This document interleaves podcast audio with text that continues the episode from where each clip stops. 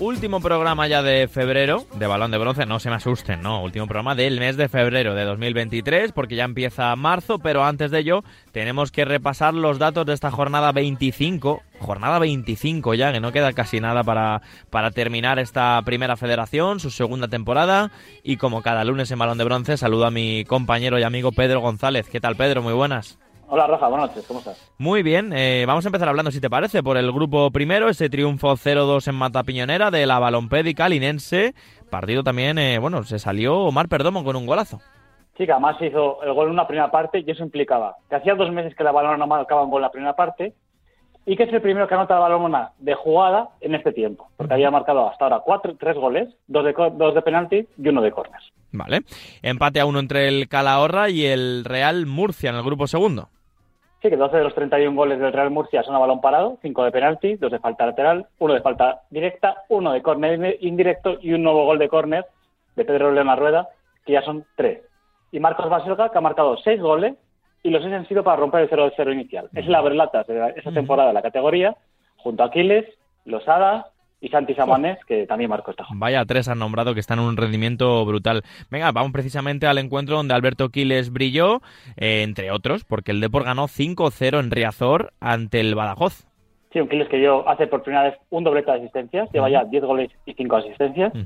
Y el Depor igual el récord de primera federación de 6 porterías a 0 de local, igualando al Talavera y a Moribeta esta temporada y al Linares la temporada pasada. Y sobre eh, sobre, sobre Lucas Pérez, que no hay solo Inker Unzueta ha hecho más dobletes de los que lleva ya eh, Lucas Pérez, que lleva dos. Vale. Gran temporada también de Iker Unzueta. A ver, grupo segundo, Barça Athletic, que goleó 3-0 al Alcoyano.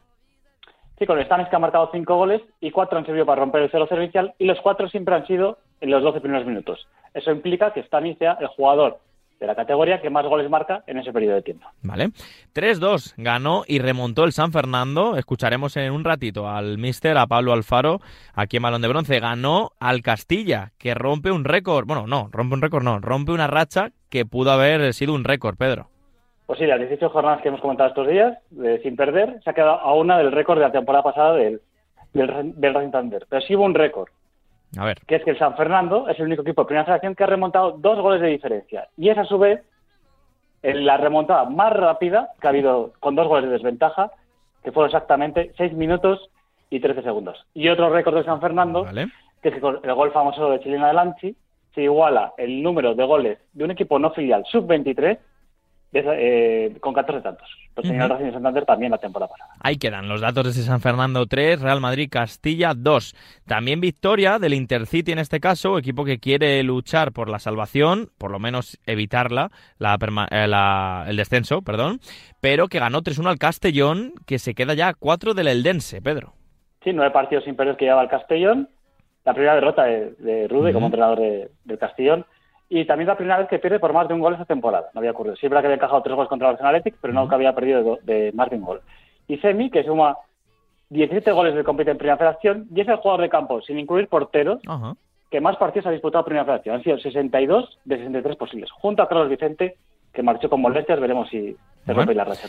El que ganó y recuperó la sonrisa eh, fue el Córdoba, que ganó en el Arcángel 2-0 ante la Cultural Leonesa. Sí, rompiendo cuatro derrotas seguidas que llevaba el Arcángel. Mm. Y es que en 22 minutos el Córdoba anotó el doble de goles que había sumado en los 600 minutos anteriores. Y la Cultu suma 512 minutos sin anotar, cinco partidos sin marcar, y es el peor arranque de una segunda vuelta en cualquier categoría de los últimos 93 años. Madre mía. Oye, la situación de Docampo peligra, Pedro, que se comenta por León. Bueno, yo creo que al, sábado ya. Bien, bien, eso es importante. A ver, el Numancia ganó fuera de casa, gran temporada que está poco a poco haciendo el equipo de Soriano, 0-1 ganó a la Nucía.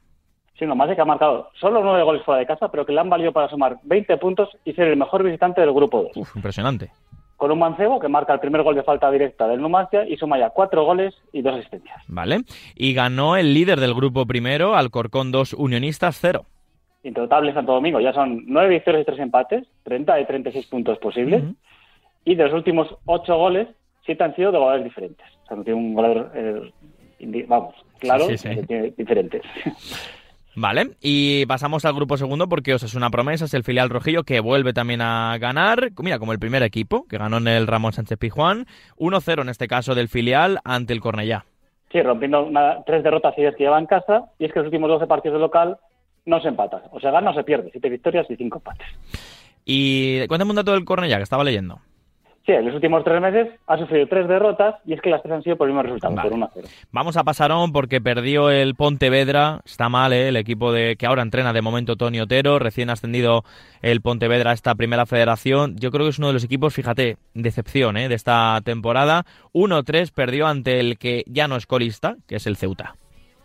Que el Ceuta suma siete partidos sin perder, cuatro victorias seguidas con 16 puntos es el mejor equipo de la segunda vuelta en toda la categoría y el más goleador en 2023 Madre mía. junto al Linares. Y es que Rodri Ríos, que lleva 8 goles en 2023, pichiche de año natural, y ha marcado en dicho año los mismos goles que 20 equipos de Primera Federación. impresionante ¿eh? el rendimiento en este 2023 del equipo de José Juan Romero. Otra goleada, 0-4 en el nuevo estadio de Tarragona, Nastic 0, el Dense 4. Sí, con un doblete de Manu Nieto, el segundo que hace en Primera Federación, y los dos casualmente fueron contra el Nastic y los dos en Tarragona, uno con Andorra y este el Leche. Y son 12 porteros a cero de Guille Vallejo, que iguala a Gasaniga como el que más en, la Primera Federación. dos porterazos, ¿eh? sin duda, de esta competición. Vamos a pasar, damos un saltito, porque hay que hablar de la Morevieta, que ganó 0-1 al Atlético Baleares.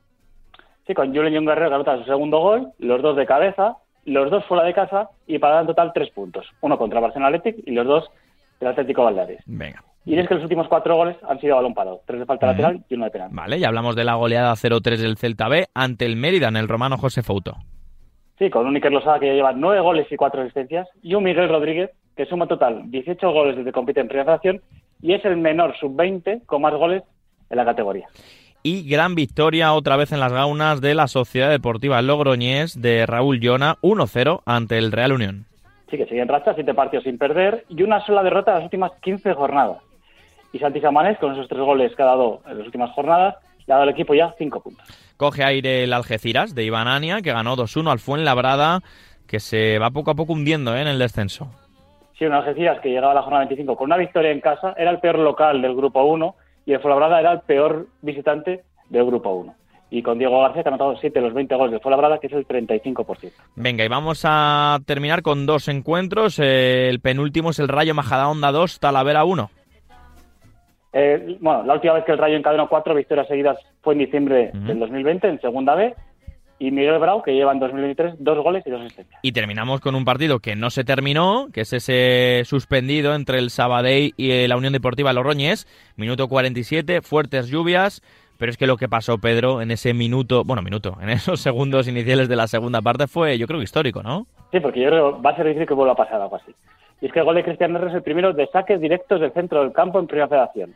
Y es el gol más temprano en la segunda parte. 3,1 segundos me salió haciendo la media de varias pruebas. Y la UDL, que lleva ya 669 minutos sin anotar, tercera peor racha histórica de Primera Federación, tras el Betis Deportivo con 804 y el Zamora con 681. Bueno, pues ahí quedan los datos de la jornada 25 de la mano de, la mano de nuestro compañero Pedro González. Gracias como siempre, como cada lunes. Nada, un abrazo, Rafa. Y nosotros que seguimos en Balón de Bronce, en Radio Marca.